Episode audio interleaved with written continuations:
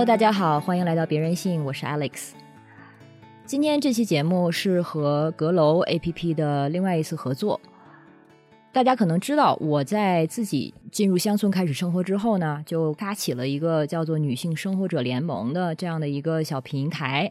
也想通过这样的一个平台认识很多在探索城市外生活方式的女性，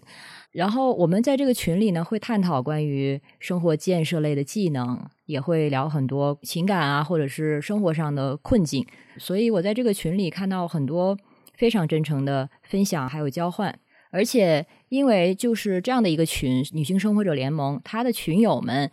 对我个人而言其实是打破了我平时的一个同文层的。因为这个群它的焦点在于女性之间的技能分享，所以它的群友可能来自各种各样的背景，然后它的圈层性就没有那么的强，所以我也得以有幸会在这个群里能够听到很多我平时可能没有机会听到的分享。比如说，一个群友会说，嗯，他能够得以出生，就是因为 B 超照错了性别，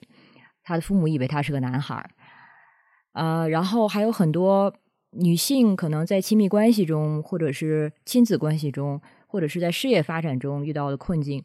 虽然大家的背景不同，但是却有很多，嗯，就或或者大家的困境不同，但是很多的情绪是相似的，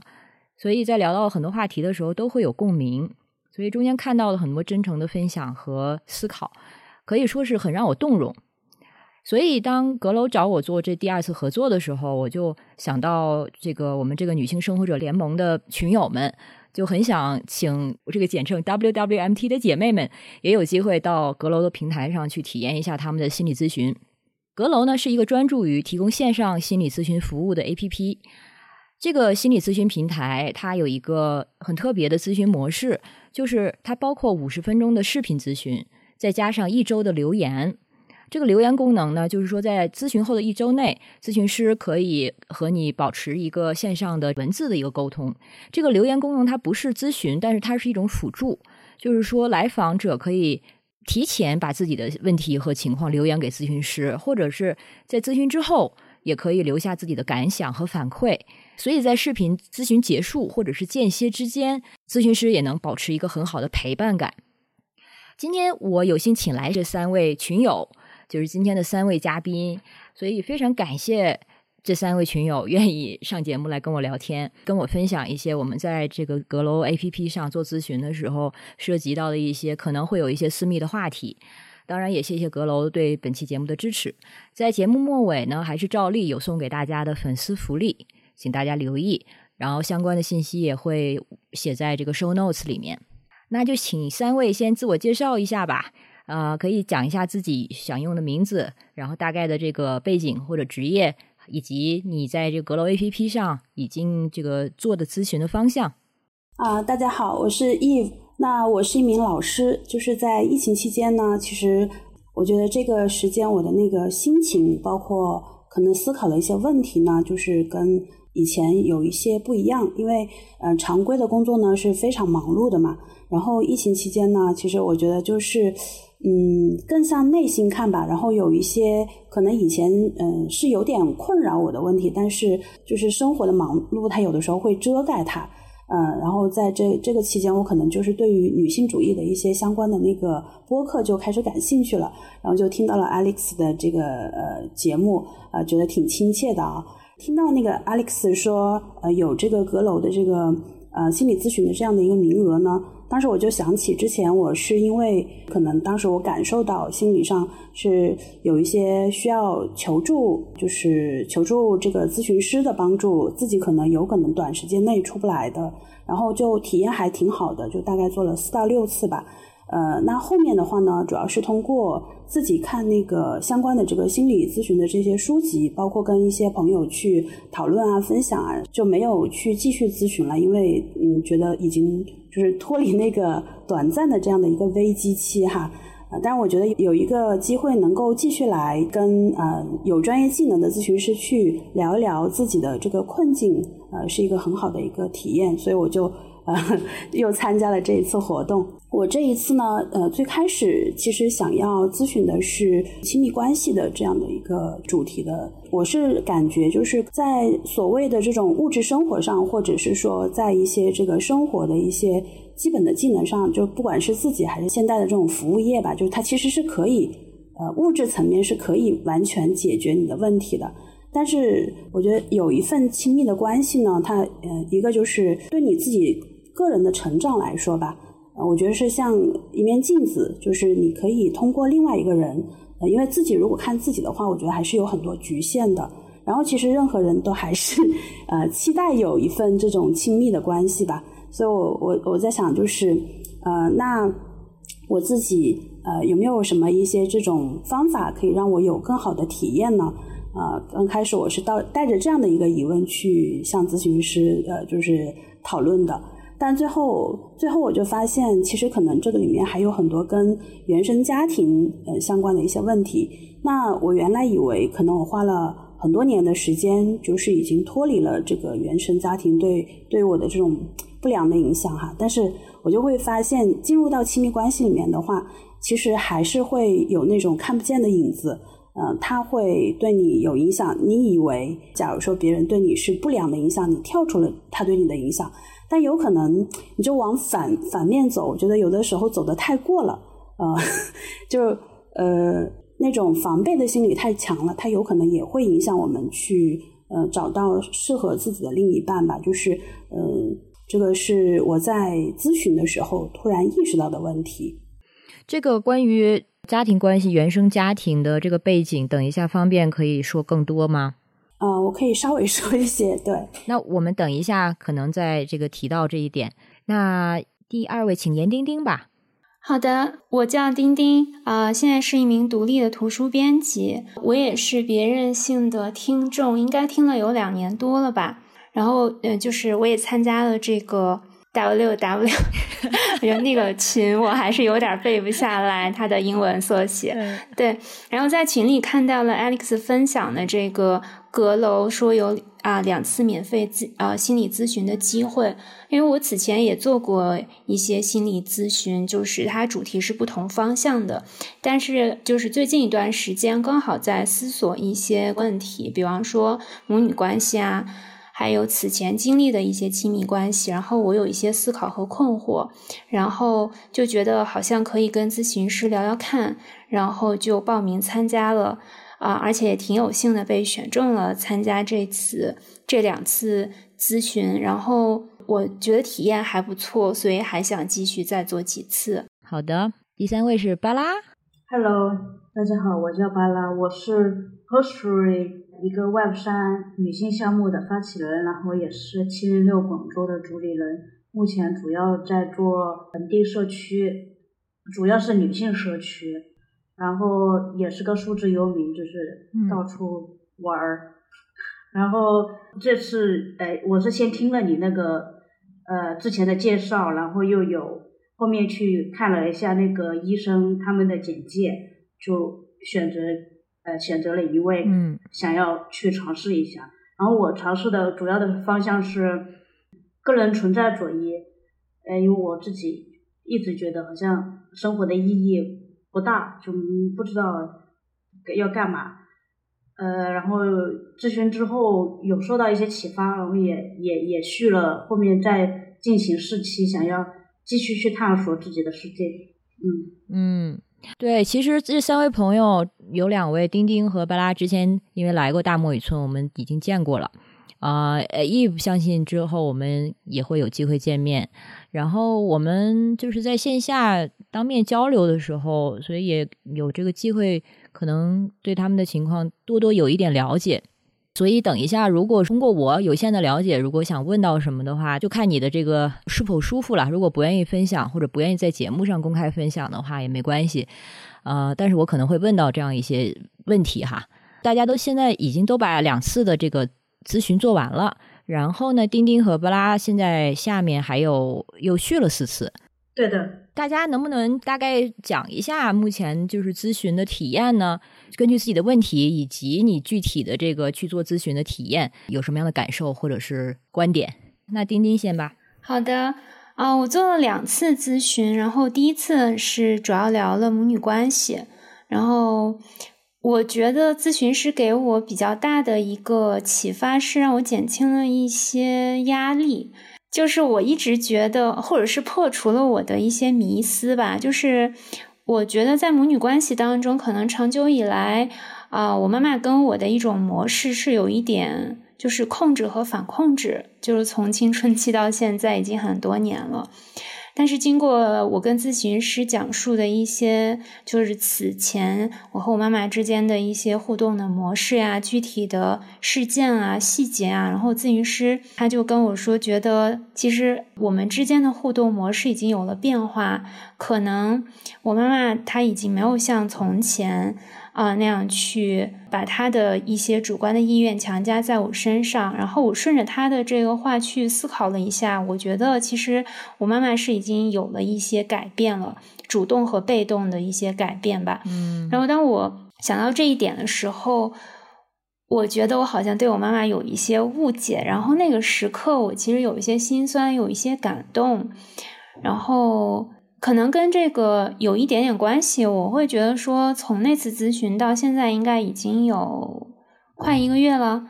当然，在那之前，其实我觉得我跟我妈妈的这个关系在实践当中已经有了一些变化，只是我尚未意识到，或者说没有很明确的意识到。然后，当咨询师好像他讲述了他的看法之后。然后我就觉得有了更明确的意识，啊，觉得我们的关系实际上已经发生了改变，而而且就是我也拥有了更多的主动性，呃，就是意意识到这个，就让我觉得好像有一点点，就是在这方面嘛，我就觉得心里有了很多的松动，也有一些宽慰的感觉。对，嗯，第二次咨询是关于什么呢？第二次咨询应该是关于。就是狭义的亲密关系，就是我跟我的前任之间的有一些，我也是产生了一些困惑。就是我觉得我我们的分手，我似乎要承担更大的责任。啊，我的理由是，我觉得我是主动提分手的人。但是我又在跟咨询师讲述了一些细节之后呢，然后咨询师就说，关系是两个人在其中都要起作用的嘛。你提出要结束这个关系，就是因为这个关系让你不舒服，你要进行自我的拯救。嗯，大概是这个意思。我是在概括咨咨询师的意思。大家就说，嗯。其实你在关系当中付出并不少，嗯，你只是主动要提出结束让你不舒服的关系而已。但是你你因此感觉愧疚是吗？对，对我有挺大的愧疚感。然后我觉得咨询师是帮我减轻了很多的愧疚感，就是他让我就是也有一点点破除那个迷思的感觉，因为我当时是有一点执念吧，因为此前曾经有旁人，比如说。啊，某个朋友就他就会觉得说，我可能要负有更大的责任对于关系的结束。嗯，但咨询师就说，这绝对不是我一个人能决定的，是两个人都在这个关系当中都在发生作用嘛，都在都在相互去影响的。然后 咨询师说，我我觉得你是个非常有责任感的人，这是他的原话。然后我听到这话就回想了一下，哦，原来我我还是个非常有责任感的人。原来我只觉得可能在工作当中比较有责任感，但是在这个在这种亲密关系当中，我啊。我倒没有觉得我是一个特别有责任感的人，但是经他提醒，我觉得我其实也付出了非常多的，从各个角角度吧，所以我觉得也是，对，就是减轻愧疚感这一点对我而言还是蛮重要的。嗯，咨询师说 没有一个人，就是他的意思是没有人必须要为这个关系负主要责任，是两个人都在负责任。嗯。我们是有意识的不说是前夫和这个离婚是吧？啊，可以说，可以说啊，我我明确一下，就是你说的这个前任是前夫，然后这个亲密关系是上一段婚姻。对，分手就是离婚。嗯，因为我记得你之前提到过，这种愧疚感也有一大部分是来自感觉孩子因此缺失了一些关爱，缺失了父亲那边的关爱。对，就是我会觉得。就是我离婚这件事导致孩子缺失了很大部分的父爱，嗯，就是会让我觉得说离婚好像不仅是我抛弃了原来一路同行的一个伙伴，就是我前夫，而且还让我们俩的小孩会承受这种就是情感上的一些缺缺失嘛。嗯，我其实也是一直在给自己做一些可能心理上的解脱呀，或者是建设之类的，但是会碰到一些具体的事情，会让我觉得小孩会不会是因为缺失父爱才怎么怎么样。然后我那次咨询当中，其实咨询师帮我解除了一些，呃，就是压力嘛，我觉得是，嗯，所以在后面我还想跟他聊更多，可能就是其他方面的，就是聊自己更多的经历，呃，比如说我想知道我为什么会觉得自己对那个关系负有非常大的。责任，嗯，就之类的吧，因为我觉得就是一个关系，它是方方面面的。就是我觉得母女关系也好，或者是说之前的这种婚姻也好，或者是友情也好，我我觉得它是连成一体的吧。所以我希望更深入的了解我自己，所以后面还想再呃做几次咨询。嗯，对。然后前夫，你说。孩子缺失他的关爱是指什么程度呢？是哦，这个我觉得孩子缺失是因为他跟他父亲的关系，可能加上疫情三年，本来人走动起来就不是很方便。他跟他的爸爸也不在一个城市生活，但是他们之间就是几乎也没有什么网上的这种联络，也没有，不管是视频、语音还是电话，几乎是处于一个断绝关系的状态。那我其实跟孩子和他爸爸分别沟通过，但是他们都表示不太想跟对方去联系吧。小孩是很明确的说不太想跟他爸爸去联系，因为此前他们会发生了一些争执吧。嗯，呃，所以就小孩觉得是爸爸不喜欢他，不想要他了，就是因为他做错了一一件。非常小的事情吧，就是他爸爸就觉得他总是说不听，就是他总是没有记性，然后可能说一句气话，就是我不想给你当爸爸了。那小孩听了这个话之后就当真了。嗯，然后我其实跟我前夫去沟通的时候，我说你可以通过你习惯的方式，不管是写信也好，还是如果你喜想要给他唱首歌呀，或者画幅画呀、写封信什么的，都可以跟他去沟通，希望你们能够恢复这种正常的父子之间的联络。但是他迄今为止还没有什么行动。然后呢？我就在想说，是不是因为他非常不想跟我联系，也不想听我的任何建议，所以，假使说我我们没有离婚的话，那也许他会听取我的建议，他们的父子关系可能就能够有一个弥合什么的。对，这是我的愧疚。哎呀，这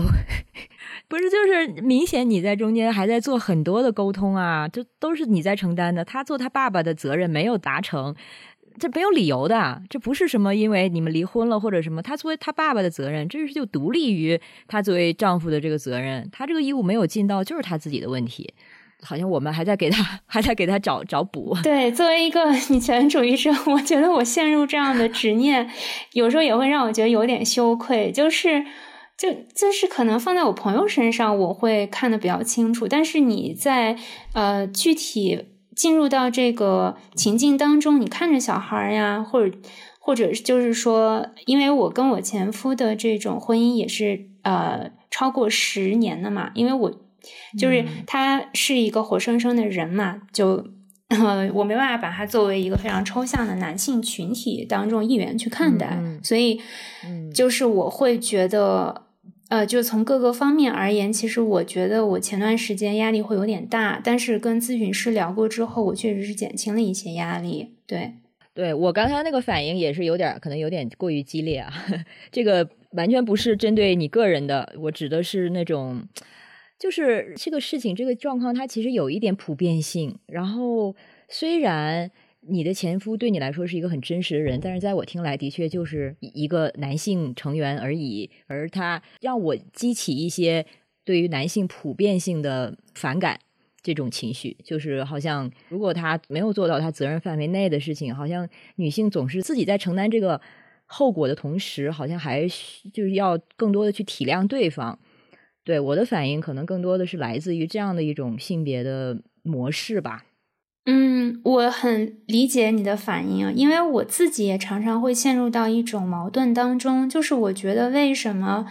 女性的选择总是要承受更多的压力？就比方说，我选择结束一段关系，为什么不能够仅仅是？因为我的真实需求，我觉得我需要结束这个关系，这个关系对我而言是不健康的，我就可以去离开它，而要思前想后去想，我结束了它对周围的什么什么人、什么什么人还会有影响。我觉得，呃，就是这也是周围舆论施加在你身上，哪怕你是一个自诩觉醒了的、非常有性别意识的女性，你还你还是会收到。说到很多这种社会文化的规训，因为我周围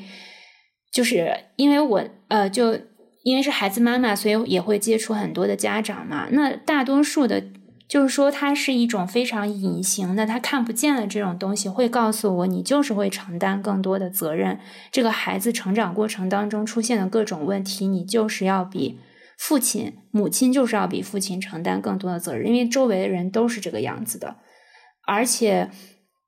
就是就我所见吧，其实我不是说承担养育责任最多的，因为我父母其实从孩子出生以来就帮我承担了，就跟我一起承担了这种育儿的责任。因为孩子三岁之前，我其实是一直在外地工作，然后只有假期才回去，孩子一直是我父母在帮忙在带的。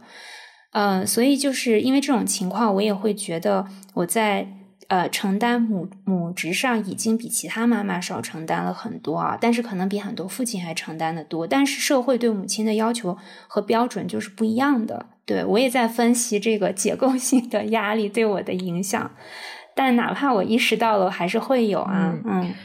哦，谢谢丁丁分享。我可能就是因为说到这儿了，我可能就想再多说一句。嗯，你刚才说到的这个主流社会对于母职的这方面的压力，还有对女性这个规训，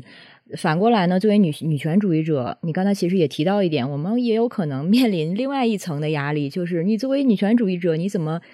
还同情男人，或者说你怎么还不早点离开他，等等等等。我知道会有可能就是你脑子中就是这样的一个声音，它也可能成为另外一种压力，所以。我想明确的就是，不要让我刚才说的话对你造成这样的影响。关于这一点，如果丁丁有什么想法的话，我们可能等一下回来的时候再再深入的聊，可以吗？好的。那下面对 Eve，请说一下吧，你的这个咨询的体验怎么样？我就是咨询的话呢，我感觉是找到一个专门的时间，让你自己去正视你现在。呃，需要解决的一些问题吧。咨询师他首先是他像一面镜子，他有的时候会重重复你的话哈。这个重复你的话，其实有的时候，哎，这样子就是力打回来，你就会觉得，哎，对哈，为什么我会这么想呢？哦，是这样子的吗？就是他其实也没，好像看起来没有表达什么观点，但是我觉得他的这个作用确实是存在的。他们会问我一句话，其实就是在重复我的话，但是。我突然一下子说：“哎，对，就是我之前说过嘛，就是说，其实找咨询师的话，其实有的时候就是在你自己在想，我最近到底是要解决什么问题，要面对什么功课？呃，因为心理上的一些困惑的话，有的时候是可以自欺欺人的，或者是放在那里就不管的。”但实际上放久了就不行，这是为什么？我会把做咨询会跟那个就是搞卫生会联联系在一起。虽然说，呃，如果是在你自己呃健康的一个状态下去做咨询，像健身哈，但如果是嗯不就是不健身的话，很多人不健身，他就也不影响他的生活。嗯，但是那个搞卫生是要时常搞的，因为我们呃跟不同的人面对不同的这种事情啊、压力啊，就是心理上总是会有一些。垃圾存在的嘛，如果你不及时的去清理的话，它呃堆积下来，我觉得就是会带来问题的。不正视的话呢，这个问题可能就会越来越大，越积越多，到后面你自己根本就那个垃圾都推不动的那种感觉。所以我我是感觉就是 定期的扫一扫也是挺好的。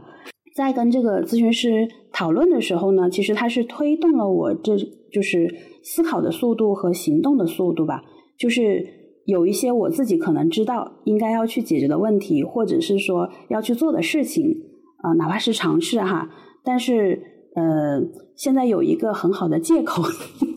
让让我自己真的行动起来了。对，所以我我觉得大概是这样吧，就是它会推动你，呃，正正视自己的这个心理上的需求，然后去推动你的行动。就是具体的事情我就暂时不讲了哈，但我是我是感觉在这个里面，我发现了原生家庭在怎么影响我，因为我自己的个人的这个成长经历是这样，就是我的妈妈呢是很早就过世了，然后我的爸爸呢是一个就是嗯，就是从小也不怎么管我，然后很早可能就是是那种就是反过来就是当血吸虫来吸子女的这种父亲，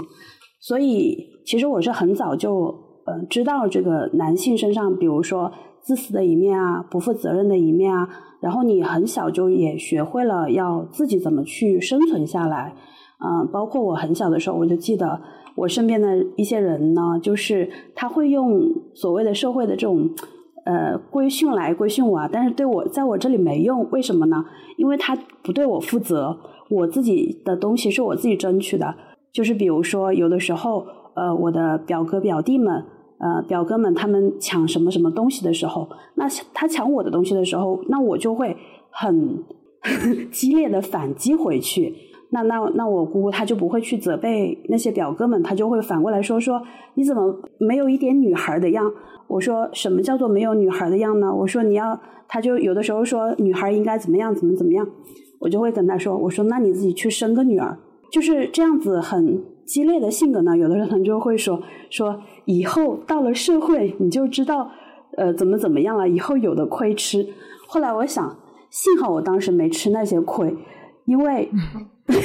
按他，他其实就是用这种小孩子可能不怎么懂的威胁，然后让你当时来屈服嘛。但实际上，我幸好没有听他们的，不然的话，你不光是未来要吃亏，你当时也要吃亏，对吧？我觉得，如果是被这样子的，就是不断的打压下来，你后来什么事什么事情你也不敢争取，因为从小你就是所有的东西你都是，包括可能吃饭，就是你能不能吃上那碗饭，你都要去靠自己去争取的时候，从初中开始，所以你就会觉得这些人有的时候说的话是没有用的，或者是说是没有，就是他也不对你负责，你也可以不用管的。呃，我觉得还好的一点是什么呢？就是我从小可能读书还可以吧，然后我的这个成长的路上呢，呃，我妈妈那边的亲戚以及我的一些老师们，包括我的有一些啊好朋友，就每个阶段都有都有特别重要的朋友，所以这些人他支持了我，所以就是这这些什么所谓的世俗的这些，就我爸爸那边的亲戚那种规训，在我身上是没有用的。那我从小就学会，就是怎么去争取自己的利益，怎么去生存。但是这个性格的话呢，它就会让我对异性啊，就是有那种呃过于敏感的那种戒备，你知道吗？啊，我我现在就感觉有的时候这种成长的经历对我来说是个好处，就是在那种呃明显有问题的男性、有毒的男性的时候，其实你是很早就能够察觉出来，你就会。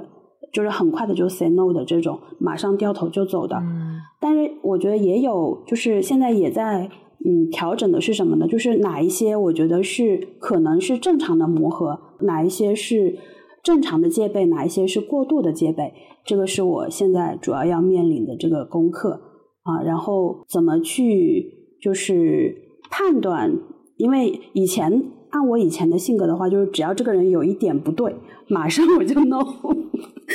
但我现在可能就会知道有一些东西，它可能是合理的一个磨合，因为我的就是闺蜜们，她们的亲密关系都还是很不错的嘛。我觉得这个还是给了非常大的这种鼓舞和信心。嗯，包括她们就是也有很好的这种情感支持哈。嗯，所以我对对这个亲密关系，我觉得一方面是有期待，但是呢，我也觉得嗯，这个东西可能是可遇不可求的，但是它需要你自己去。提升就是你自己要做好准备，就你不能是像个刺猬一样，对吧？但是呢，我觉得也不能说啊，我一下子把我的刺都全部拔掉了，我觉得那个也是很傻的，因为社会上也有很多很多有毒的男性。对，嗯，我可以理解成，就是你从小对自我要求就是非常要独立、自立、自强，是被迫的，是生存啊，生存必须。嗯，然后到现在。感觉你的事业发展相对来说比较顺利的，就是自己其实是有自己的价值感的，但是在亲密关系这方面，可能感觉有一点缺失，是这样吗？对，就是可能在年轻的时候，因为我身边的朋友还是挺多的嘛，就那个时候就没有觉得说，我觉得我理解的亲密关系啊，就是现在如果说你说是那种亲密关系，比如说呃特别特别谈得来的朋友和这种就是亲戚里面的那种就是长辈啊，呃，就是类似于嗯我心理上的父亲的这种人，我其实有的。不然的话，我觉得也走不到今天。因为如果没有这些人的情感的支撑，我觉得其实，嗯，如果丧失了这种社会的这种情感的支持体系，我觉得对一个人的这个打击是非常大的。但是呢，呃，他也不能 完全的，就是替代那种呃爱情上的这种亲密关系。明白，尤其是可能我们同龄的女性。像你说的，你的朋友好像很多也已经进入婚姻了，或者是你，比如说你很多事情，比如说你倾诉的时候，可能人家小孩生病啦，或者要忙啊，就你需要一个同频共振的人。呃，以前可能随便能找到很多，但是现在就就是有的时候会会有一些需要自己消化的时刻。对，我忽然想到那个小妇人这两年不是出了的一个电影嘛，中间有一段对话，就有一段台词让我印象很深的。就是女主角儿啊，虽然她的这个年纪也好，经历也好，跟你可能不不完全一样，但是她不就是有一段独白？她就说她不甘心于女性只是啊被捆绑在婚姻中，他知道女性的这个心灵的世界能有多么的宽广，然后女性也可以有创造力，可以做很多文化上的生产。他想追求这样的世界，但是，然后他最后说：“我就是感觉很寂寞。”我还是觉得很孤单。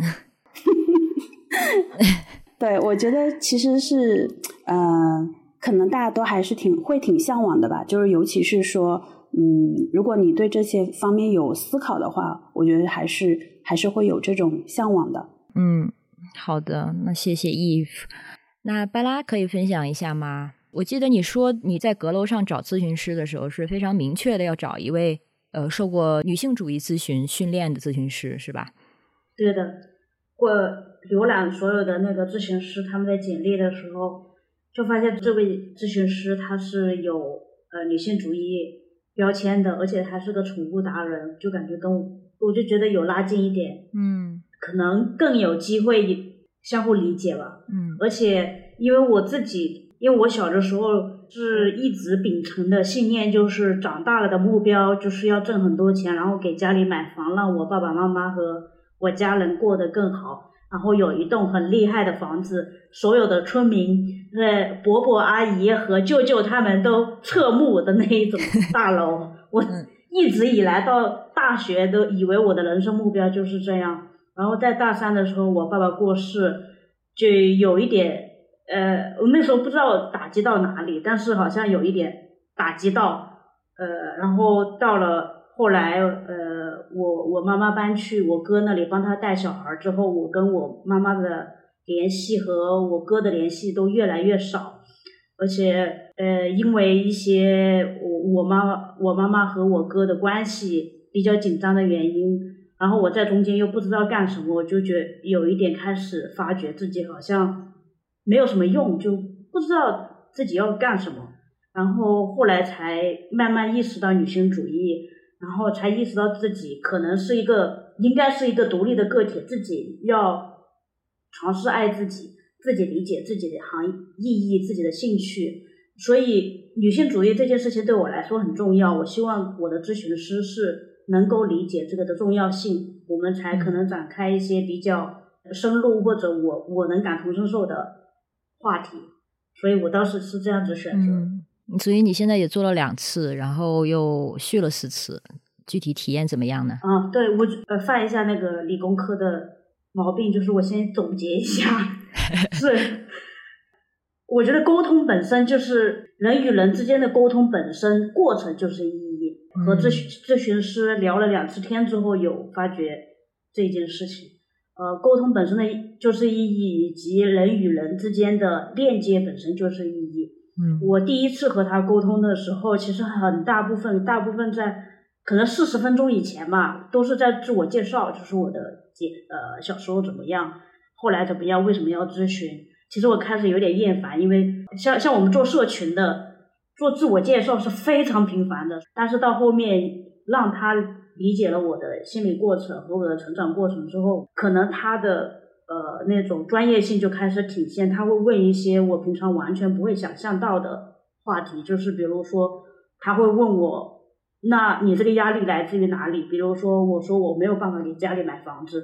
他说有没有人要求过你一定要给家里买买买房子？只是没有的，可能是以前小时候就是大家在潜移默化的聊天，说以后长大了回来可以给给妈妈买大房子啊这些，但是我妈从来没有这样讲过的。嗯所以这些压力很多是潜移默化当中社会规训啊，或者什么我自己加给我自己的，而且有没有人批我？我一直说自己不好，不够好。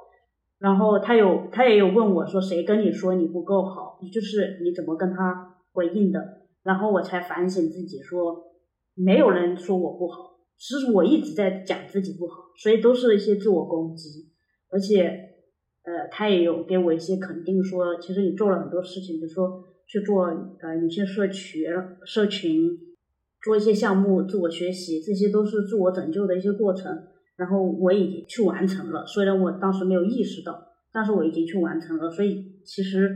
自己也很努力，是呃值得肯定的。嗯呃，值得肯定，这就是这个句话是我自己加的哈 反正就是我得到的答案就是我还挺值得肯定的。我我觉得他这种通过呃这种可能比较专业的发问方式，让我慢慢自己解答自己，然后接受自己的一个过程，这个是我第一次的嗯反馈。然后第二次的有一个很大的感触，就是第二次的时候，因为我搬去了另外一个客栈，另外一个一个 co-living 的 space，然后那个时候我正在做一个远程的项目，所以跟人接触不多。呃，那段时间其实稍微有点低落，但是第二次跟他沟通完之后，我就有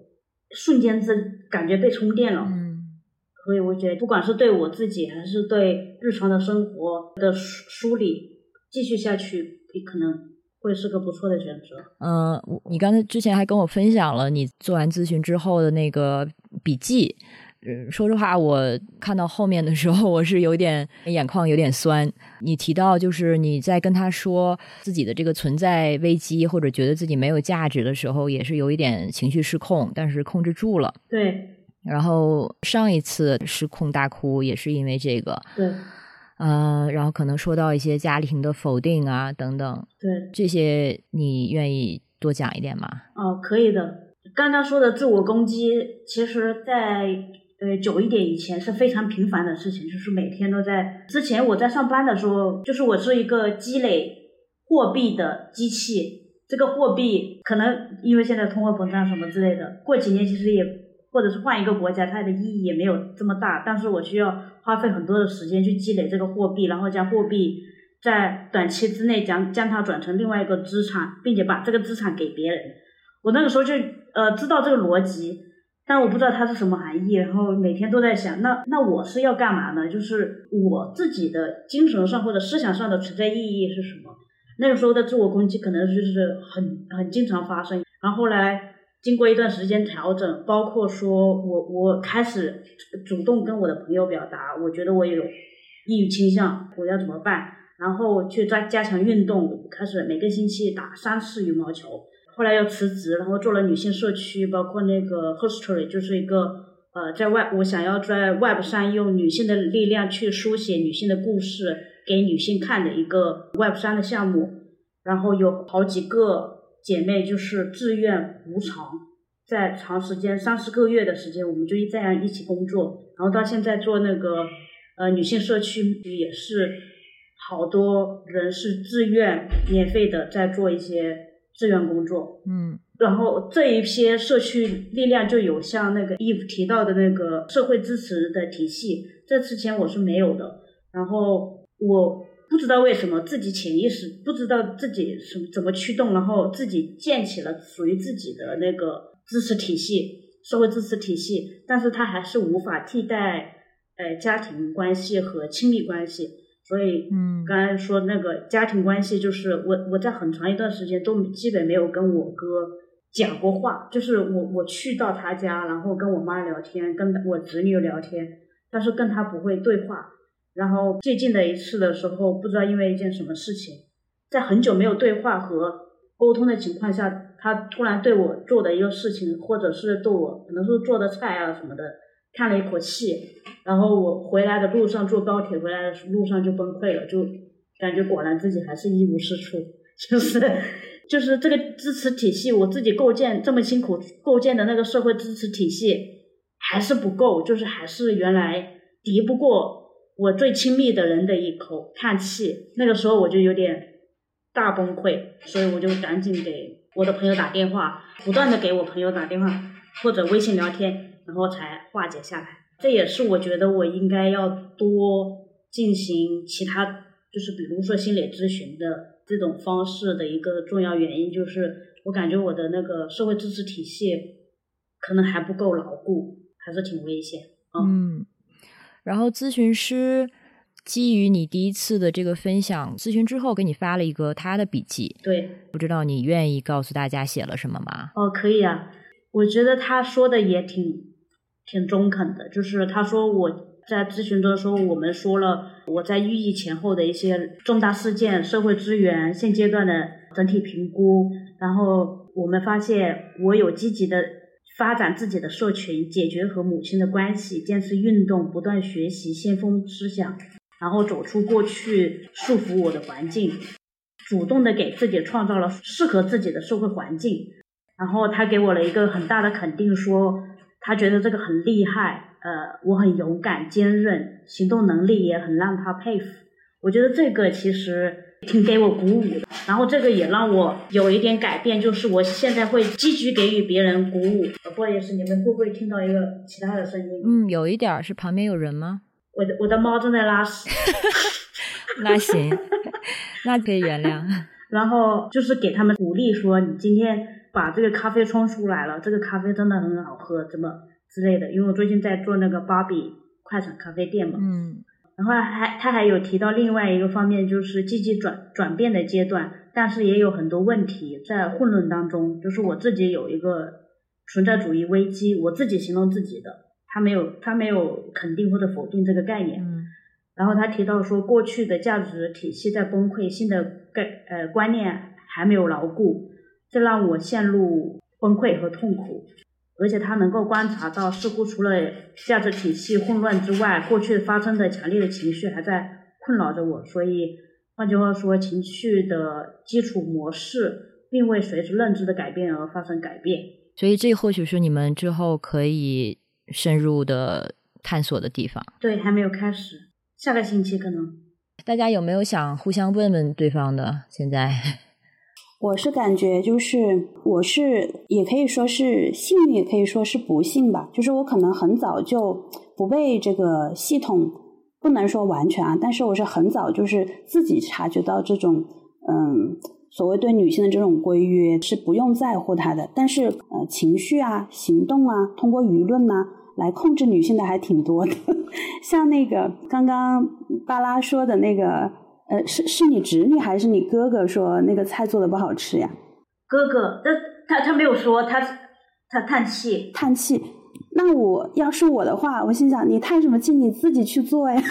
但我跟你不一样，因为我从小生活的这个环境，那就会让我产生这样的反抗。我就心想，你有本事你自己做。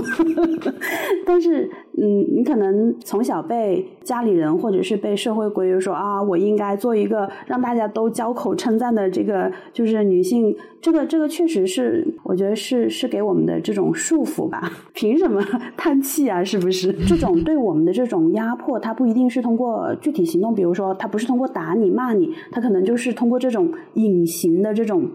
嗯，包括我刚刚举的例子，说什么不像个女孩一样，我心想是什么是女孩呀？你跟我说说。现在我们可以这么说啊，但是小的时候，我觉得不能说我完全没有被。就是吓到过，但是当时那一下可能就是小孩子他对你的规训还没那么多的时候，你一下子顶过去，你发现你有的时候你不听他的，你可能还能得到更多的好处，你可能会被欺负的更少。那我就按这套模式过下来了。但是更多的人可能是不是这样的一个成长的一个曲线吧，所以我就觉得有可能我这个。童年不一定是，就是因为我我妈妈呃很早就过世，我爸爸也不管我的话，那可能他相对的来说，就是对我的这种规训会少一些，这种规训的力量会少一些。然后我觉得就是像你刚刚讲的那个呃，就是精神家人哈，我不是有意的找的，但是我觉得我也是运气，就正好我的大家族里面，我的母系氏族那边的这个亲戚都是挺友好的，从我外公外婆他们到舅舅啊什么姨妈他们都很好。然后同学里面，呃，现在不是有很多互联网亲人吗？我我倒不觉得是因为血缘关系的原因，可能是因为这个密度的原因。就如果你能发展一些能够线下见面的，比如说精神上能鼓舞你的，大家待在一起很开心的，对吧？它只要是密度够的，其实是最后我觉得说不定比亲人还更亲。刚才一说到。他，你小的时候，如果是在类似的一个情况情形中的话，你的反应会是如何？嗯，可能就类似的困境，它可能发生在不同的时期，然后以不同的形态出现。但我其实会觉得你的体验和巴拉他有过的体验，其实会有相通的地方，但是可能因为经历的不同，所以在不同的语境下会有不同的反应。然后我们不同的个体。有一些人在一些情况下的抵抗力可能会比另外一些人高，不能说是短板吧，就是自己的脆弱之处上，可能没有办法转化自己本该有的那种力量。对，就是有可能我们是需要看到更多的样本，就是看到更更多的样本，你知道有更多的可能性。比如说像反抗，一开始可能没有成为我们的习惯，但是你练习一次两次，到后面你就会发现，只要有压迫，你就反抗。成为你的一种习惯的时候，你就慢慢的发现你的力量就起来了。但是最最开始，我觉得是要看到这种可能性。嗯，呃，但我觉得也不是说呃强求呃，比如说我我们现在可能确实还在痛苦当中，我确实会因为这句话呃去痛苦的，这我是心情是能理解的。然后 Eve 和 Bla 另外一个在我看来的共同点，也是关于刚才说到的社会知识体系。像巴拉刚才也说到，他尤其是做这个女性社群以来，其实身边聚集了很多线下的这个真实的连接。从他的朋友圈里，我也看到他们现在他做的这个女性空间，做做线下活动非常频繁。或许巴拉他身边有这样的支持网络，就如同你在事业上其实也核心感很强，但是他可能就这种社会支持网络还。没有办法完全抵御自己在亲情啊，或者是呃性缘关系还是亲密关系方面的一些需求。这个需求，它还会让你觉得，呃，无论是孤单还是觉得自己不够好。嗯，这个阶段是阶段是有的。嗯，这个咨咨询让我觉得好的地方，呃，也有一点关于这个方面。我我之前就知道我的脆弱点就是在亲情方面，如果他们。有任何一点轻微的否定的话，对我来都是重击。我之前知道这件事情，但是我不太知道为什么，以及我应该怎么样去化解。然后在跟咨询师沟通的过程中，呃，他有和我说要把过去都聊一下。我当时还有点抗拒，因为觉得如果我们想要变好，就一直往前走，然后呃做一些让自己变好的事情，不就好了吗？不需要挖过去的事情。然后，但是我们还是，我还是回答了他的一些问题。回答完之后，我才呃慢慢意识到这些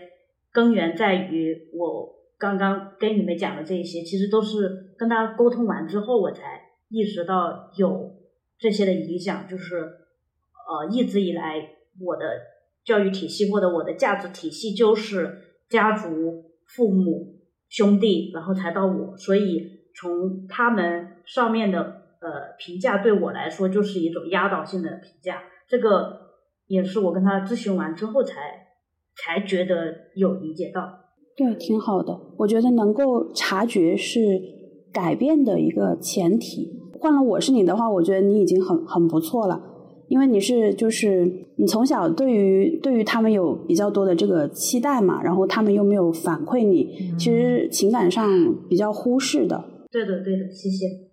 大家说到现在，我就觉得其实我们咨询的方向它会有很多的交叉，就是我们面临的很多困境，看上去是生活中的不同的领域、不同的维度。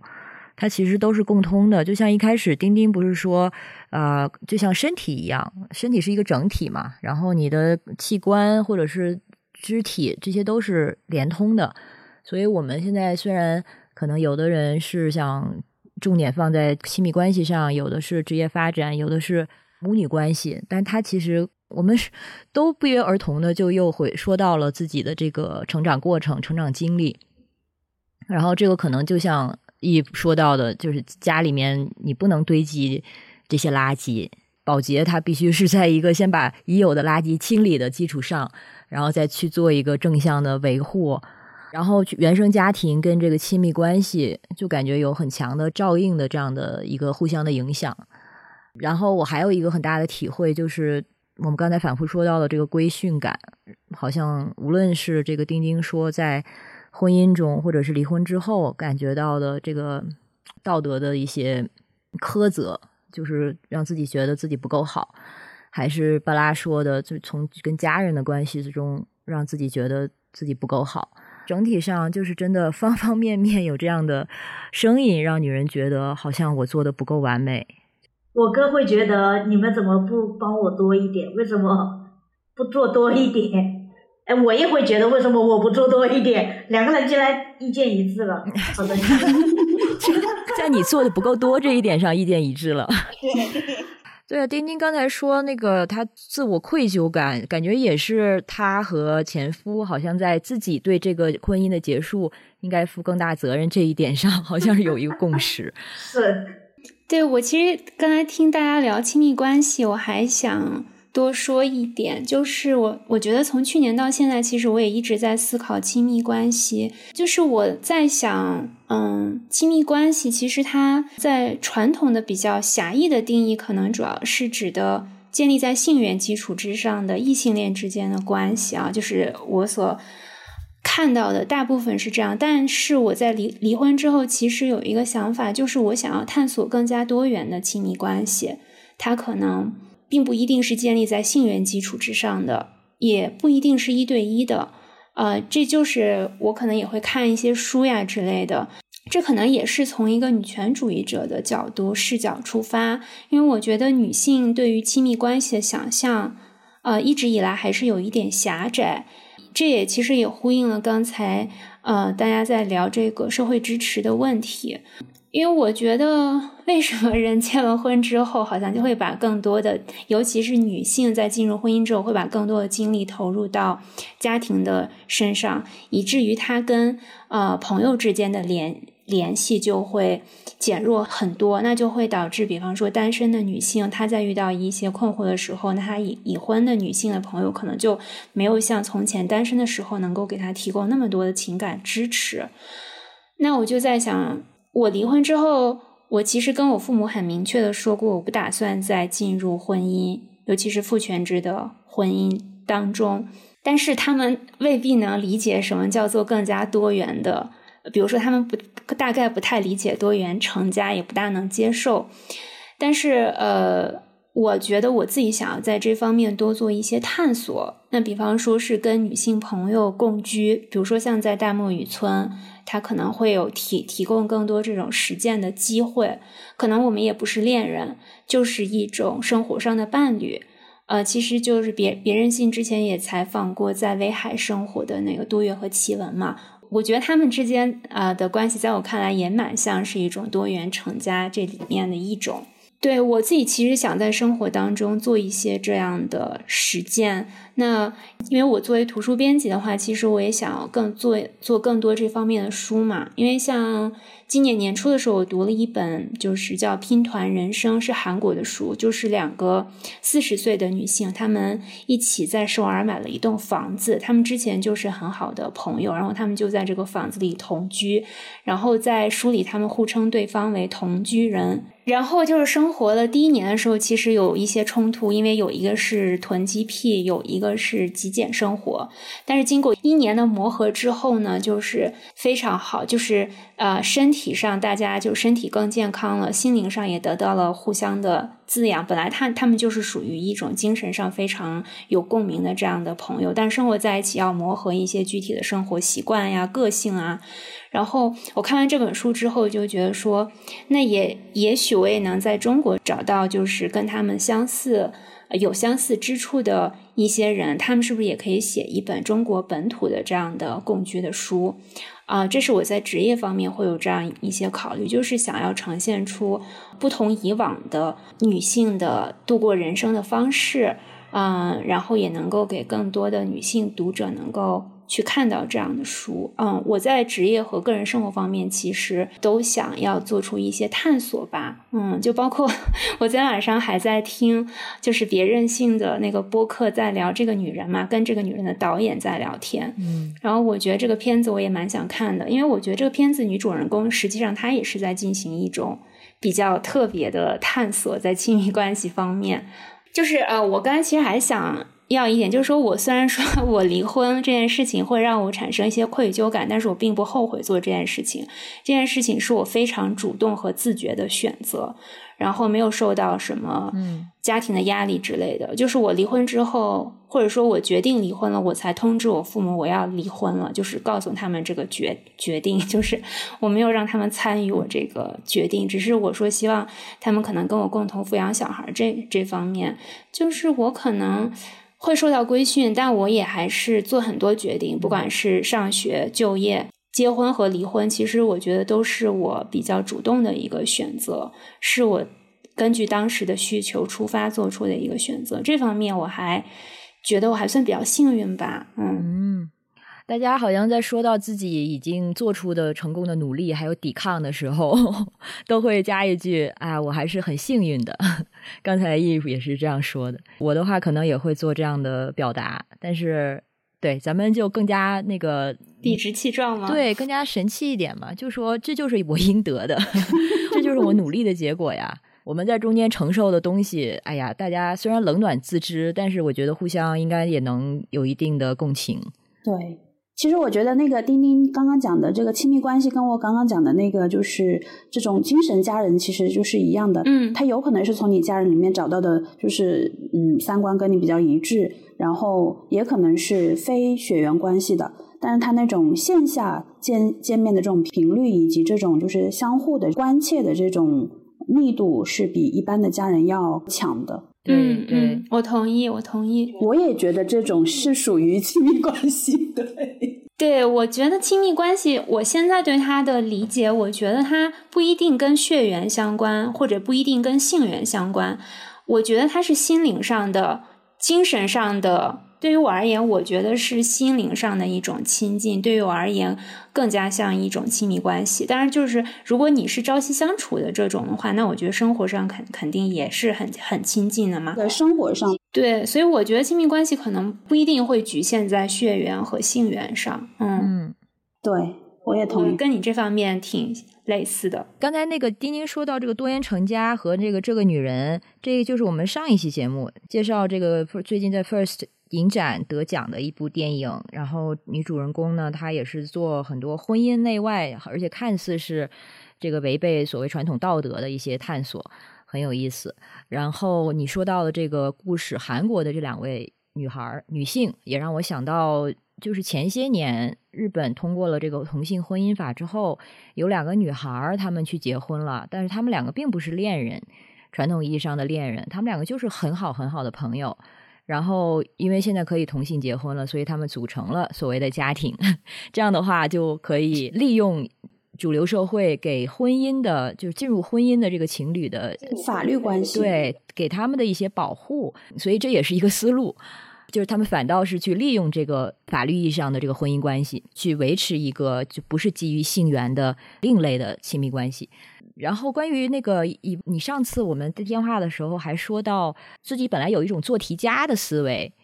就是对于亲密关系它行和不行，就是只能是 yes 和 no，但是现在能更多的接受一些不确定了。我觉得就是可能我从小我就知道，说我先要求得的是生存吧，所以可能就是嗯，我刚刚讲的那些就是精神上的这种家人呢，呃，也是在我成长路上就是正好就遇到了，然后聊得来，但是那个确实两性方面的呃这种亲密关系呢，我是嗯没有那么在乎的。但是到了这个所谓的社会的这种婚 婚恋的这个年纪之后啊，我也去相过一些亲，我就觉得那些相亲的男的真的不行。然后，然后我就会坚定一种想法，是因为本来我爸爸的那种样本就不是很好的样本嘛，是吧？我就知道男性的很多这种缺点，就比较容易识别。所以相亲的那些男性很多，确实他你要想，如果是相对比较好的，现在中国的这种相亲市场上的这个男性和女性的这种质量的差别，还是就是人的这种素质的差别，还是挺大的。所以你去见了以后，你就会觉得很失望，就会觉得是不是男的就这样了？但是我又觉得我近处的样本那些闺蜜们又不是这样子啊，所以我就会很困惑，到底是我运气不好还是咋的？啊！但我自己相亲的时候，我还是知道别人的那些，比如说致命的错误啊，像有一些人他是那种撒谎啊，就可能婚还没有离就来相亲的呀，我觉得这种就很差劲的。然后就就立马拉黑的，后面就是可能也还会就是偶尔有那么两个呢，我觉得不是本质上的问题，但是可能当时当下他正好某一个点戳中了我的这个痛处，但是我自己没有意识到。比如说我印象很深刻，有一次我跟。呃，就是其中一个发生了这种意见上的不合吧，然后对方就说了一句话，说：“我想我们要就是冷静一下，说怎么怎么怎么样。”我当时我一听到这句话，我当当下那一刻我就感觉就是本来我对这个人印象很好的，然后我他当时就是在发生争执以后，就好像是要马上要切割的那种状态，然后我就觉得像一扇大门马上关闭的感觉，我就想。后来我跟我的咨询师讨论过这个问题，我自己跟他讨论的时候，我就意识到，其实他是击中了我的那个就是阴影，就是被抛弃的那个阴影。但是我当下是意识不到的，我只是有非常强烈的情绪，然后我就是产生了一种剧烈的这种，就是想要远离的情绪。然后是我就想，这个人肯定会给我带来很大的伤害，动不动 一下就呃，就是马上就。翻脸的那种，其实人家可能并没有，但我当下那一刻的反应是过度的啊。事后我自己回想的话，可能在这一个瞬间吧，我的反应是有点过激的。当然，肯定我们是有不合适的一方，但是这一个当下我的反应是过激的。我后来我会想，就是哪些方面到底是我应该自己去调整的。就是为什么这一次我会主动的谈这个亲密关系，我就在想，在这一点上，我能不能做一些改善，让我有更好的体验。就我我改善不是说为了说要让步男性啊或者怎么样，是因为我发现可能两性关系或者是说呃亲密关系它本本身就是有呃相互要磨合的地方嘛，因为两个人呃生活习惯呀、个性啊、人生经历啊都不一样，它有的时候有不一致也是很正常的。然后只是呃把这个不一致摊开来看以后呢，大家都真诚的表达自己的意见，然后看看哪一些嗯是。可以相互退让一点，哪一些是真的是没有办法相互妥协的？但是我可能在还没有分辨之前，只要发现不同，我就以前可能就会马上 say no 的那种，心里就马默默的 say 了 no。嗯，我也有点相似吧，这个可能跟那个依恋模式有关，我也是算是边缘性的那种躲避型。呃，反正就稍微感觉到一点所谓我认为负面的信号，我就先撤了，因为我不想接受那个可能会来的拒绝。对，埋没了很多那种可能性吧。对，所以他其实找一个平衡，嗯，还是挺有难度的。因为你你说的这两方面啊，就是一方面就是男的是不是真的不行，和第二点我要不要去为了关系去做妥协。它是两个反反的方向，对，所以我们在关系中做多大程度上的妥协，是为了关系，就是从伦理上来说，是我应该做的，或者说做多大程度的时候，就等于我向一个现有的有毒的性别文化屈从了，或者我们可能认为，哎，没办法，他就是这样，或者是男的就是这样，那没办法，我就屈从了。所以我做的这个屈从和妥协，它到底是，你知道，它好像很难真的独立于性别存在。啊，当然，除非你和一个女性，你和一个同性在这个关系中，那你们做的这个妥协啊、协商啊、沟通啊，那他就是完全是两个个体。但是，一男一女就是一个传统异性恋的关系，我我个我现在真的觉得我自己很难拎清哪一部分是，呃，或者说我不愿意做一个妥协的时候，我是因为他是男的，所以我不做，还是因为就是作为个体我不想做。对我，我很认同你说的这个哈，就是其实也是我现在困惑的点。就是这个天平，它正好是往两端走的，到底是要卡在哪一个点上？我也是在想，有的时候到底是我应该做出的妥协呢，还是我不应该做出的妥协？我也要是思考。有的时候可能发生的当下，你都不一定能够判断好；有的时候可能当下跟你事后去复盘，你得出的结论也可能是不一样的。但我现在就觉得呢，没关系，你就体验吧。如果是对的人，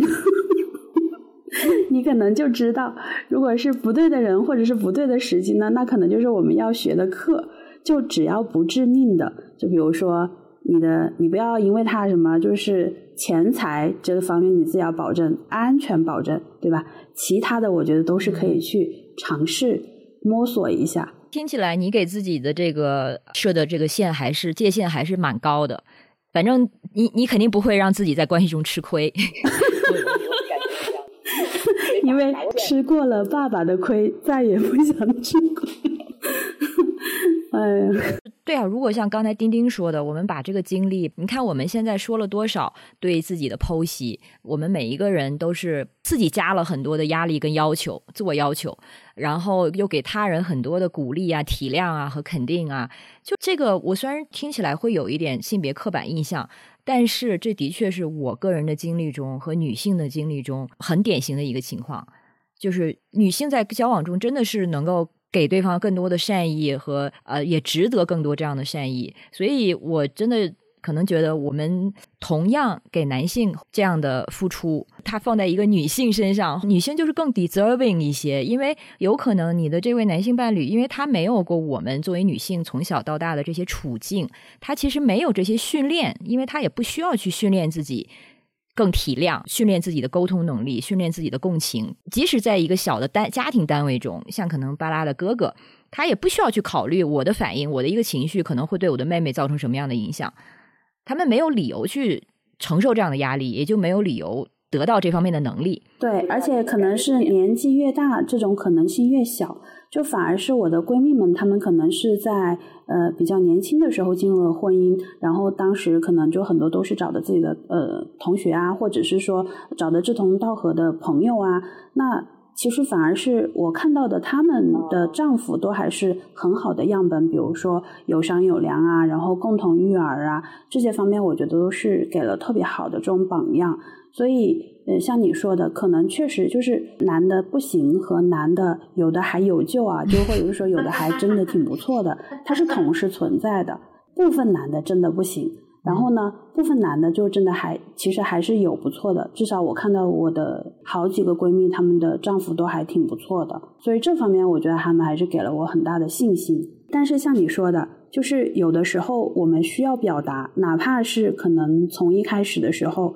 让他们知道我们的不满。就我现在怎么去测试那个平衡呢？我就觉得第一个，比如说他让我不舒服呢，我要看这个不舒服的程度。如果是非常非常大，频率非常非常高，这种肯定就是我不能妥协的。频率小少呃就是少一点，密度没有那么大，强度没有那么大。然后呢，我我跟他表达我的不满，或者是说我的不同的意见，那看看大家能不能谈，就是可以再考虑再。往下探索的，嗯，我我听下来之后，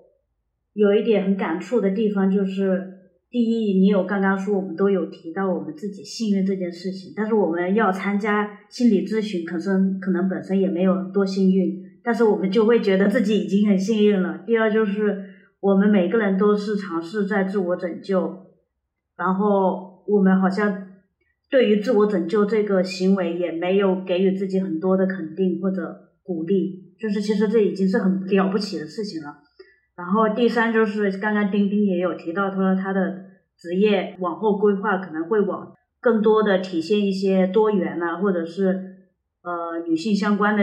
那个书籍的，大概是这个方向。呃，让更多的人能看看到更多的选择，或者是更多的可能性。我这个非常 relate，就是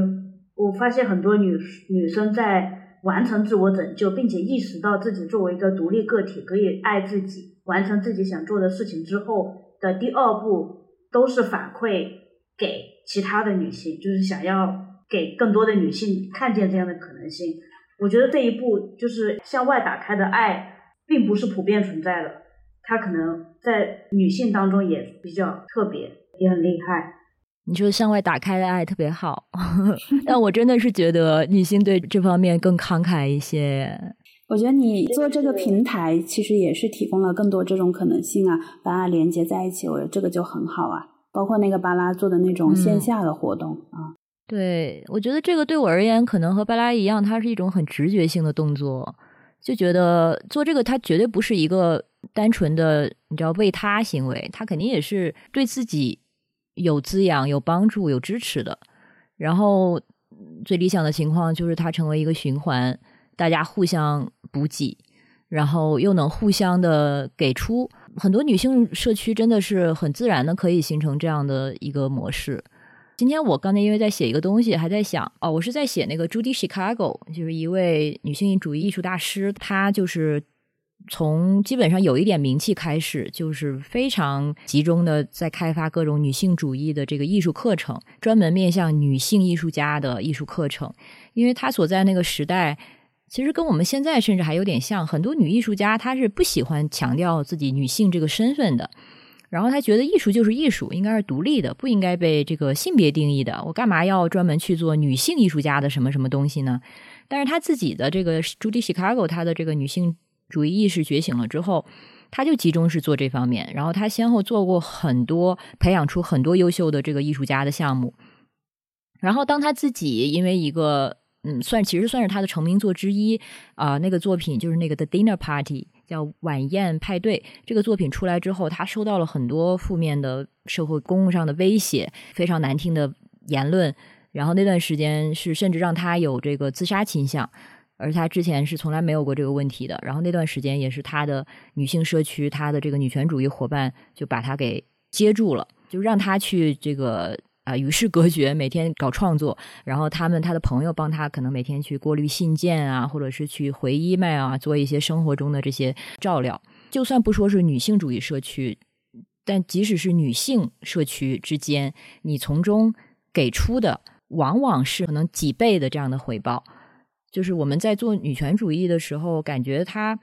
之所以让人有动力能做下去，可能也是因为你你能感觉到他的那个回馈，甚至他可能是及时性的。你如果能够给别人一些所谓的启发啊，然后别人会给你的那种善意感激，它是非常直接的。然后这个东西又可以，比如说像巴拉做社区一样，它再一步的传播出去，感染这个社区的人，然后就造成更大的涟漪。我就觉得这一点我没有作为一个男性生存过，所以我不知道。但是我真的很怀疑这一点在男性之间能够复制。我现目前的观察是，是完全不一样的。他们的社会关系更多是基于等级。一个人，两个男人第一次见面的时候，往往在比如说审视对方，然后马上开始判断的就是 说一个比较粗粗俗的例子，我我能不能打得过他？或者说这个人他什么比我高比我低？他是不是比我有钱？他哪里可能比我懂得多？就总是在做这样的一一种比试。你知道，或者笔画，无论是脑子里的还是在现实中的，这个真的很不一样。嗯，非常同意。我我不知道在国外情况是什么样，但是从我做社区以来，我才意识到这件事情，并且身处的感受 sisterhood 或者 girls help girls 这件事情。我觉得但凡在在我从去年呃三月份开始到现在，但凡有一段时间没有女生没有姐妹支持我，我可能也就不会做到现在了。但是一路都有，嗯，就是我每次都很意外的收到一些说你做的这个很有意义，对我有帮助，或者是我想要参与，我想要帮助帮助这个项目，所以才会一直走到现在。我在现在做的一个那个呃芭比电影衍生快闪咖啡屋的，我我也昨天在群里跟他们聊，然后我也说，但凡他们要是不给我反馈，或者要不是因为他们，可能就做不下去了，就做两天就关了。哦，对，然后另外一个反面就是，呃，有那么几次我还是会回到正常，就是没有那么多女性密度没有那么高的一个项目当中去的，马上就会受不了，我已经开始有点过敏了，开始男性过敏了，就是 做管理者是个男性的话，他就会开始，你这个不太行吧？这个是不是再考虑一下？我觉得不行，这个我意见很，呃，就是开始负面意见一大堆，但是他啥事也没干。我就开始受不了了，嗯，是有一点，我觉得社区户或者是女性社区的确是有一些特别的。我想再补充一下关于那个女性互助的，呃，就是我这次在选咨询师的时候就很明确的，我肯定是选女性的咨询师嘛。然后我也大概呃就是在阁楼的平台上看了有大概有七八位吧，然后我最后选的这个咨询师她是两个孩子的妈妈，然后。我在想说，她也许是一个，就是她可能也是自由工作这样。然后我本能的是希望她能有更多的收入吧，就是因为我觉得作为一个妈妈，就是如果她在经济上有更多的自主性的话，她在呃婚姻当中可能也有更多的自自主性吧，在她整个的生活上，我是非常自觉的去这么来选择的。嗯，包括比方说，我日常去。菜场买菜的时候，我也会选择在你在这个女性的摊主那边。如果是同样都有我需要的东西，那我就会优先购买女性摊主的。我也是。嗯，这个我还是有非常明确的意识。在我成为女权主义者之后，我就希望说，因为经济基础决定上层建筑嘛，这是特别底层的一个逻逻辑，所以我基本上会特别的，呃，就是从我自己。就是个人方面会非常支持女性嘛，包括我未来做的图图书上，我觉得基本上都会选择女女性作者的作品啊，因为男性作者很多嘛，并不缺少我一个女编辑。对，就你要说她是女性互助也好，还是说我我觉得也算是一种吧，那她已经成为我一个非常自觉的选择，就是想为女性做更多的事情，因为我觉得女性的发声表达的机会还是没有那么多。嗯，我想补充这一点。你好善良哦，丁丁。很棒，那最后还是想问问大家，呃，有没有得到咨询师的某一句引导啦，或者是中间有没有一些时刻让你们印象深刻？嗯，那个咨询师会说，嗯，就是想象，呃，他可能不知道，我我我没有跟他说我妈过世了啊，他其实当时应该说的是，想象如果是你妈妈说会说什么，或者会怎么跟你说，这个这个就很打动我，是因为我小的时候其实是潜意识的用了这种方式去。去回避掉丧母的这样的一个可能对自己来说是一个致命的打击的一个问题嘛？怎么说呢？我好像是有小的时候做过这个梦吧？我觉得那时候可能是无意识的。我我那时候我就是说梦见我妈说，现在只是跟你做个游戏，如果你后面就是做的很好的话，我们还是会相见的。所以就是我总是想象，就是小的时候你不能接受这个亲人的离世的时候呢。我是用这种回避，然后自我想象一个母亲在那里说：“我应该做什么？我我可以怎么样？”就他给了我一种信念吧。但是等到你可能年纪慢慢大以后，你知道自己是是自己的一个假想。但是我觉得在在可能十岁到成年之前这一个这一段时光，还是起到了很很大的作用。就是这给我一个启发是什么？就是嗯，其实我们。嗯，有的时候遇到困境的时候，他总是首先我们肯定是要弄清楚发生了什么。呃，那这个呃里面很多就不是我们的错。我们上次讨论过，就是第一个就是这不是你的错。呃，这也是我经常听到的，或者是说我听到身边的女性遇到了一些事情，我们用这句话去安慰她们，有也往往会作用比较大的。那还有一个呢，就是我觉得像刚刚那个，就是那个咨询师说，的，想象你的妈妈如果跟你说会说什么？那其实这个就是在树立一种精神榜样吧。嗯，然后我在每一个呃成长的阶段吧，我基本上身边也正好有一个这样的一个女性，是可以就是当我的这种榜样的。所以我觉得这个这个可能也是怎么去跳出我们困境的一个方式。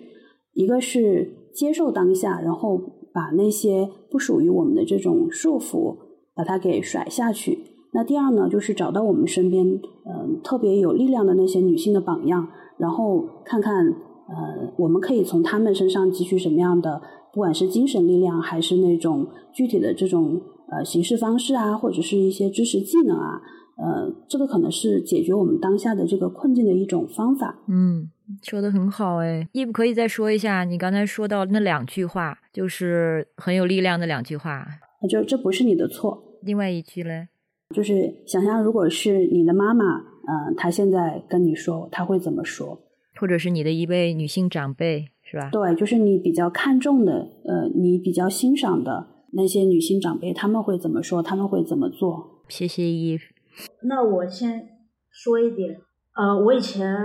有做过一次，只是一次面对面的，然后这次是在线上，其实还是有一些担心的。但是，呃，咨询师表现出来非常专注的神情，让我觉得有在被严肃和严谨的对待。我我其实就已经感受到了这种被给予的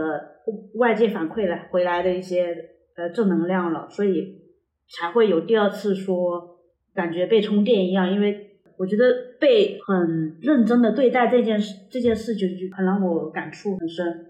那这个对于巴拉和丁丁来说，接下来要咨询的这个问题，你们现在有嗯比较明确吗？或者希望他帮助你们的地方？嗯，那我先说吧。我想要跟咨询师进一步讨论，比方说有一个挺明确的点，就是刚才说的亲密关系嘛。比如说，我想探索更加多元的亲密关系。那其实我也去探索了，比方说在跟女性友友人进行更深入的交往之后，也会发现一些差异呀，甚至一些矛矛盾之类的。然后我也挺想跟咨询师再讨论一下，就是说，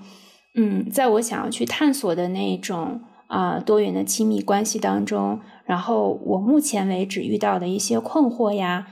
嗯，还有我自己想到的一些解决方式呀，嗯，就蛮想跟咨询师去讨论的。就比方说，你刚才说你有点分辨不清楚，比方说你在跟男性相处过程当中，你会觉得他我这个这么啊这么来维护我自我，是因为。他是男性，所以我才要维护。假使他变成了女性，你是不是就不会像现在这么的执拗的去坚持？那其实我我觉得我也遇到过类似的问题，但当对方是女性的时候，我会发现我也同样非常坚持自我。那这种情况之下，我觉得可能又跟性别没有关系。对，就是这个方向，比如说就挺明确的。还有。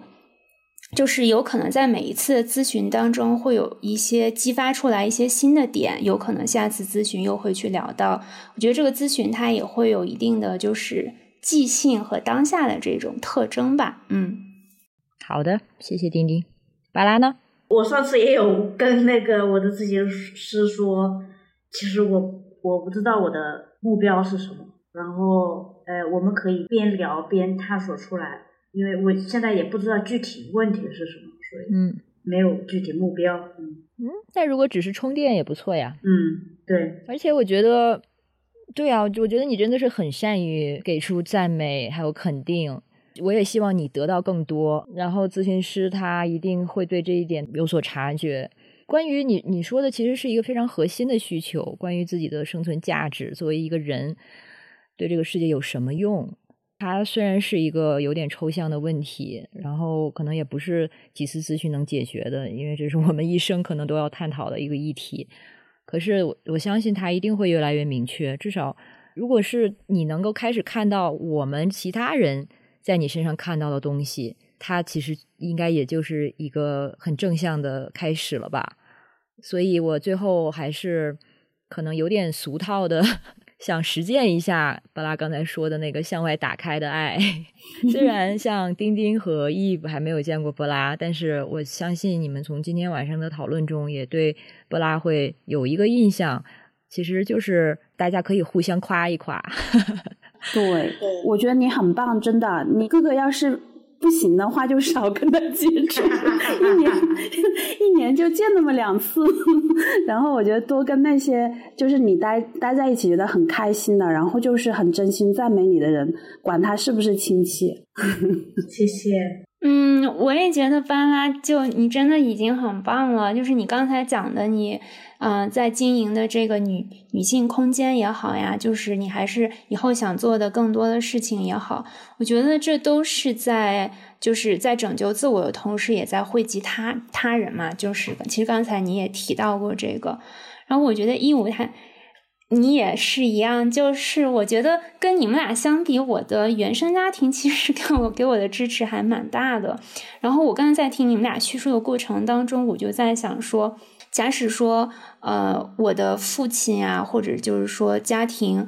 呃，就是会有这种对我要求特特别高的话，因为我从来没有想到过要给我父母再买房子或者建房子这种，然后。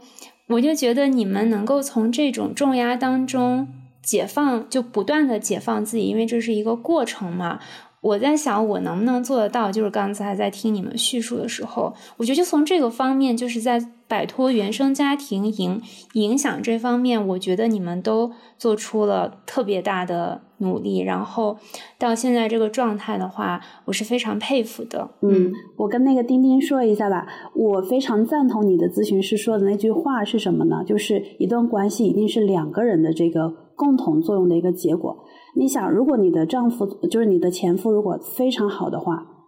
你你又不傻，你为什么要放弃他呢？一定是他有一些就是，或者是你们走不下去的这个理由，他绝对不会是你一个人的错。我觉得这个这个我非常认同你那个咨询师说的。嗯嗯，谢谢。对，然后你你未来想要做的书或者是想做的事情都很很有价值，非常期待看到你的这个成果。谢谢，到时候我会在群里跟大家分享一下。好呀，好呀。对我上次和丁丁聊过，虽然现在这个出版业好像做女性主义书籍的不少，但是就是这些负责的编辑，他们很多的个人的女性主义意识其实是很值得怀疑的，所以非常希望我们自己人真的能把自己我们真正认可的书做出来。嗯，加油！我也是觉得大家都很了不起。然后，尤其是像巴拉刚才说到了，我们其实都是在非常积极和努力的自救，或者是自我探索。我一直相信女性的这种，可能是原生的或者本能的这种生存能量。然后今天听大家讲，也是再一次的，嗯，得到了提醒。而且我觉得大家其实互相有很多可以互相汲取的地方。就比如说，Eve。就是你，你所谓什么？你你姑姑说不像女孩的地方，或者这种带刺儿的状态，它其实正是女性需要保护自己的一个呃很强的一种边界感。呃，然后与此同时，或许这又是一个平衡，就是我们在保护自己的同时，又如何去学会让自己可以去依赖他人呢？因为依赖他人意味着对自己的这个放手，意味着某种失控。那我们能不能对一个人信任到这个程度？这其实也是一种练习，对，就是在不同的人生阶段，我可能要去，就是他曾经可能是我的武器，是保护我的，但现在目前还是我的一个武器，但是我是不是要去频繁的使用它就不一定了。就而且现阶段我的自己的力量啊，然后自己的这种就各方面的能力啊，它也不需要我动不动就去使用它。嗯，而另一方面，像波拉，我觉得你或许你身上带多一些刺儿的话。也是一种自我的保护，就是是现阶段或许会对自己更好。就是说，如果说我这样说，虽然有点这个，嗯，可能有点不负责任啊，大家可能就是担待一下。如果说 Eve 他现阶段可能打算更多练习的是去依赖他人和信任他人，那或许巴拉可以多练习的就是反过来，就是拒绝别人的索取。就是已已经练习了可能二三十年的这件事情，就是我们不同阶段要用不同的技能，这个就好像考试升级。因为爸他对于别人的给予这这方面已经就做的很多了，但是如果你在就拒绝别人的索取这一方面，或如果更有这个呃边界，而不用担心因为拒绝别人而影响到自我的价值感，因为可能不敢拒绝别人啊、因为担心被别人拒绝，这或许也是一种修炼，也是一种要锻炼的东西。是的，是的，那个巴拉，我可以分享一下我的那个，就我也不是说，嗯，一下子变得，呃，就是今天这样。其实，嗯，有的时候我那个做梦的时候啊，我会梦见我爸爸去世了，然后我就会就是眼泪还是会一直流，一直流。有的时候就直到现在，虽然我说我好像已经脱离了他的这种掌控啊，或者怎么样，就你要说情感上你不伤心是不可能的。但是我我的理性就会告诉我说，我是需要跟他做切割的。然后呢，我如果不跟他做切割，就只能大家就抱抱在一块儿，都陷到泥潭里面，你是永远不能翻身的。痛苦的感觉有的时候会有，但是最初从最初的就是，嗯，我不是说从最初的可能你就会觉得跟这个人在一起，你你都想放弃自我的人生的那种痛苦，到后来慢慢你虽然会。呃，就是有有心痛，但是你可能要慢慢学会接受，到后面这个比例可能就会越来越小，然后你自己给自己创造的这种价值呀、快乐呀越来越多的时候，它的这个比例就会越来越小的。好的，我觉得爱的反面它不是恨，而是可能就是微不足道了，已经没有那么的在乎了。包括这种所谓的呃父权对女性的这种压迫啊，我觉得可能我们的反面不是说嗯动不动我们就要就是要跳出来，就是那种时时刻刻都要当当当战士的那种，是嗯我们能当想当战士的时候能战，呃想温柔的时候温柔，我觉得这个时候才是我们真正跳出了这个体系的一个束缚，就是我也不是朝他的呃完全的反向去走，而是朝我自己想要的那个地方去走。嗯，就是不要被你反对的东西定义。对，就是你你走你走它的反向也是被它定义了。对，就是我们自己的生活真的过好了，才是真正的胜利。我相信我们这次对话，大家会有所共鸣吧？至少，如果你也被一些嗯情绪困扰着，或者是正在经历一个很难挨的阶段，呃，或者就只是感到自己需要倾诉，像刚才哪位用到的这个比喻，就是你现在可能不是需要看病，但是你需要去健身房，呃，或者只是需要疏解，可以试试阁楼 APP 的咨询服务。啊、像我刚才说到的，他们有独有的一次视频咨询加上一周留言的这个模式，性价比也很高。大家刚才也提到，这个留言模式可能给自己能够带来一些什么样的一些独特的体验。像这个咨询师，他会把他的这个笔记发给你，呃，然后咨询师呢也经过严格的筛选，而且来访者是可以通过咨询师的自我介绍，自己充分的去做选择，所以平台也很灵活，支持你更换咨询师。所以有需要的朋友呢，可以下载 Glow，就是 G L O W E 阁楼这个 A P P，然后用别人性播客的邀请码 B R X 再加数字二，就可以享受五十元的折扣，还有更多的听友福利，包括多达两百元的优惠券。有兴趣的朋友，请关注本期节目的 show notes 或评论区。最后，非常感谢丁丁、巴拉和 Eve 今天晚上跟我做这么多的分享，也相信我们之后会再有机会线下见面。啊，谢谢好的也谢谢 Alex 谢谢大家。那么这期节目先到这里，谢谢你的收听，我们下期节目见，拜拜拜拜拜。